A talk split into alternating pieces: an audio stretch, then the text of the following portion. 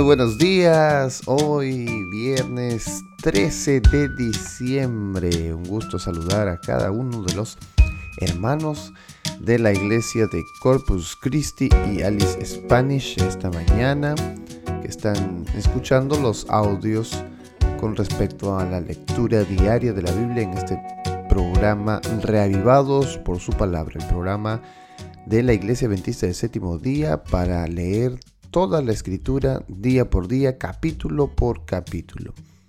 Es una bendición estar conectado para estudiar la palabra de Dios cada día.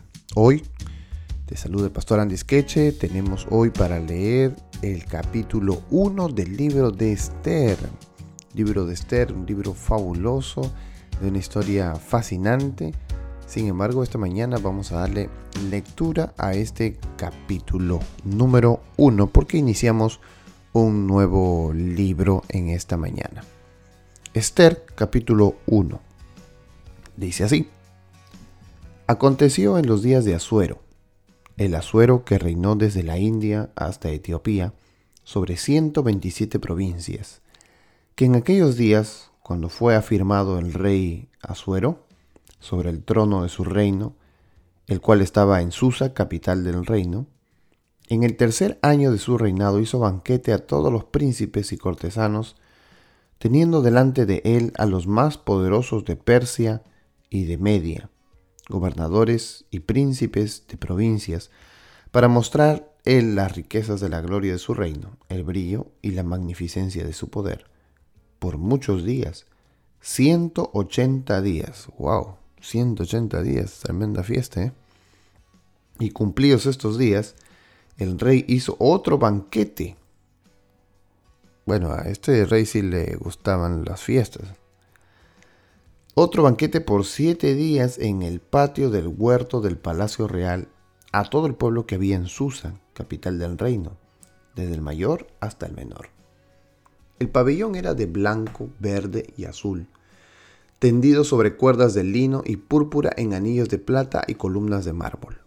Los reclinatorios de oro y de plata sobre el osado de pórfido y de mármol, y de alabastro y de jacinto, y daban a beber en vasos de oro y vasos diferentes unos de otros. Y mucho vino real, de acuerdo con la generosidad del rey. Y la bebida era según esta ley, que nadie fuese obligado a beber, porque así lo había mandado el rey a todos los mayordomos de su casa, que se hiciese según la voluntad de cada uno. Asimismo, la reina Basti hizo banquete para las mujeres en la casa real del rey Azuero. Wow, aquí están de fiesta en fiesta. El séptimo día, estando el corazón del rey alegre del vino, mandó a Meumán, Vista, Arbona, Victa, Abacta, Set, Setar y Carcas, siete eunucos que servían delante del rey Azuero, que trajesen a la reina Bastia a la presencia del rey con la corona regia para mostrar a los pueblos y a los príncipes su belleza, porque era hermosa. Pero la reina Basti no quiso comparecer a la orden del rey enviada por medio de los eunucos, y el rey se enojó mucho y se encendió en ira. Bueno, recuerden que estamos en el ambiente todavía de las fiestas y entonces eh, estaba, dice el corazón del rey, alegre del vino. Verso 13. Preguntó entonces el rey a los sabios que conocían los tiempos, porque así acostumbraba el rey con todos los que sabían la ley y el derecho. Y estaban junto a él Carcena, Setar, Admata, Tarsis, Medes, Marcena y Memucán, siete príncipes de Persia y de Media que veían la cara del rey y se sentaban los primeros del reino. Les preguntó qué se había de hacer con la reina Basti según la ley, por cuanto no había cumplido la orden del rey Asuero, enviada por medio de los eunucos. Y dijo Memucán delante del rey y de los príncipes, no solamente contra el rey ha pecado la reina Basti, sino contra todos los príncipes y contra todos los pueblos que hay en las provincias del rey Asuero porque este hecho de la reina llegará a oído de todas las mujeres y ellas tendrán en poca estima a sus maridos, diciendo, el rey Azuero mandó traer delante de sí a la reina Basti y ella no vino. Y entonces dirán esto las señoras de Persia y de Media, que oigan el, el hecho de la reina a todos los príncipes del rey, y habrá mucho menosprecio y enojo. Si parece bien al rey, salga un decreto real de vuestra majestad y se escriba entre las leyes de, Persia y de Media, para que no sea quebrantado. Que Basti no venga más delante del rey Azuero, y el rey haga reina a otra que sea mejor que ella. Y el decreto que dicta el rey será oído en todo su reino, aunque es grande, y todas las mujeres darán honra a sus maridos desde el mayor hasta el menor. Agradó esta palabra a los ojos del rey y de los príncipes, e hizo el rey conforme al dicho de Memucán, pues envió cartas a todas las provincias del rey, a cada provincia conforme a su escritura y a cada pueblo conforme a su lenguaje, diciendo que todo hombre afirmase su autoridad en su casa y que se publicase esto en la lengua de su pueblo. ¿Qué te parece la lectura de hoy? Es una historia interesante, ¿verdad? Basti no había querido ir ante la presencia del rey. Bueno, la misma Biblia lo dice que él estaba eh, inconsciente por el, vino que había tomado, estaba actuando por el alcohol. Era un gusto que él quería satisfacer delante de las personas porque quería mostrar, dice, solamente la parte física de la reina Basti.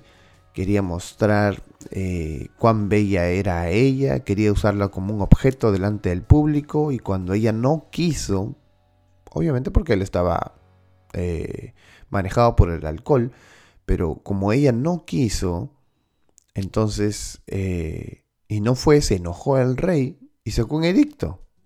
Un edicto basado en, en, la, en el consejo de Memucán. Memucán, uno de los príncipes de la nación. Y el consejo radicaba en que toda mujer debe obedecer a su marido. Debe obedecerle según eh, lo que él pida, lo que él quiera, como él quiera y cuando él quiera. Entonces, si esto se había dado y ella no había ido al rey, entonces esto iba a ser un gran problema para todo el reino porque todas las mujeres iban a empezar a hacer lo mismo. Y como no querían eso, entonces dijeron, saca un edicto para que todos sepan que si te hacen eso a ti, tú las castigas, tú, también le haces indiferencia, buscas otra mujer mejor que ella, y entonces todas las mujeres van a entender que deben respetar a sus maridos. ¿Qué te parece esa ley? Esa ley de los medos y persas. Si estuviéramos el día de hoy con la libertad que las damas tienen para decidir y para hacer conforme a sus conciencias, ¿te imaginas un edicto como ese? Sería considerado un edicto machista. Pero gracias a Dios las épocas han cambiado, los tiempos han cambiado y nosotros vemos aquí un comportamiento eh, llevado por el alcohol, tanto de, del rey como de los príncipes de Media y de Persia. Pero esto no era más que el inicio de una de las experiencias que querían aparecer el personaje central de este libro. El capítulo de hoy nos enseña que el alcohol puede conducirnos a tomar decisiones que no son correctas para nuestra vida que cuando tomamos alcohol podemos hacer cualquier cosa que no sea consciente y que podemos dañar a nuestra familia, a nuestros, a nuestros familiares, aquellos que están a nuestro alrededor. Tomar alcohol no es eh, bueno para la salud, ni tampoco para las decisiones de la vida. Peor cuando tomamos una decisión en base al alcohol. Por esa razón, esta mañana vamos a pedirle a Dios para que todas las personas que de repente están influenciadas por el alcohol o por los vicios puedan dejarlos a fin de que puedan tomar mejores decisiones, no vivan de acuerdo al vicio y puedan eh, comportarse de la manera en que Dios desea para nuestras vidas. Sin alcohol uno es más consciente de las acciones que realiza y con el alcohol puede perderlo puede perderlo todo. Puede perder la conciencia, puede perder eh, la familia, puede perderlo todo. Hoy es un día especial porque iniciamos el libro de Esther, pero también hoy es un día de preparación para el sábado. Que Dios nos siga bendiciendo en esta mañana especial y que hoy podamos pedirle a Dios vencer todos nuestros vicios para acercarnos a Dios de manera consciente y tomar mejores decisiones para nuestra familia. Que Dios te bendiga.